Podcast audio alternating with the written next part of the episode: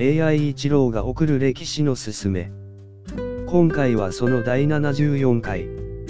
印象について。印象とは、版、印版、版古、印鑑などと言われます。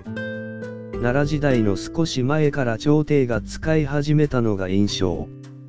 文章の改ざん防止に役所が使いました。紙面全体に押していた印象ですが、平安時代頃からか王のようなサインとして印象は使われるようになったのです。この印象、名前ではない文字、絵であることもあり、主印と刻印がありました。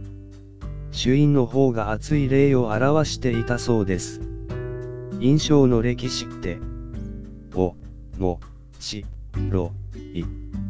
それじゃ。またね。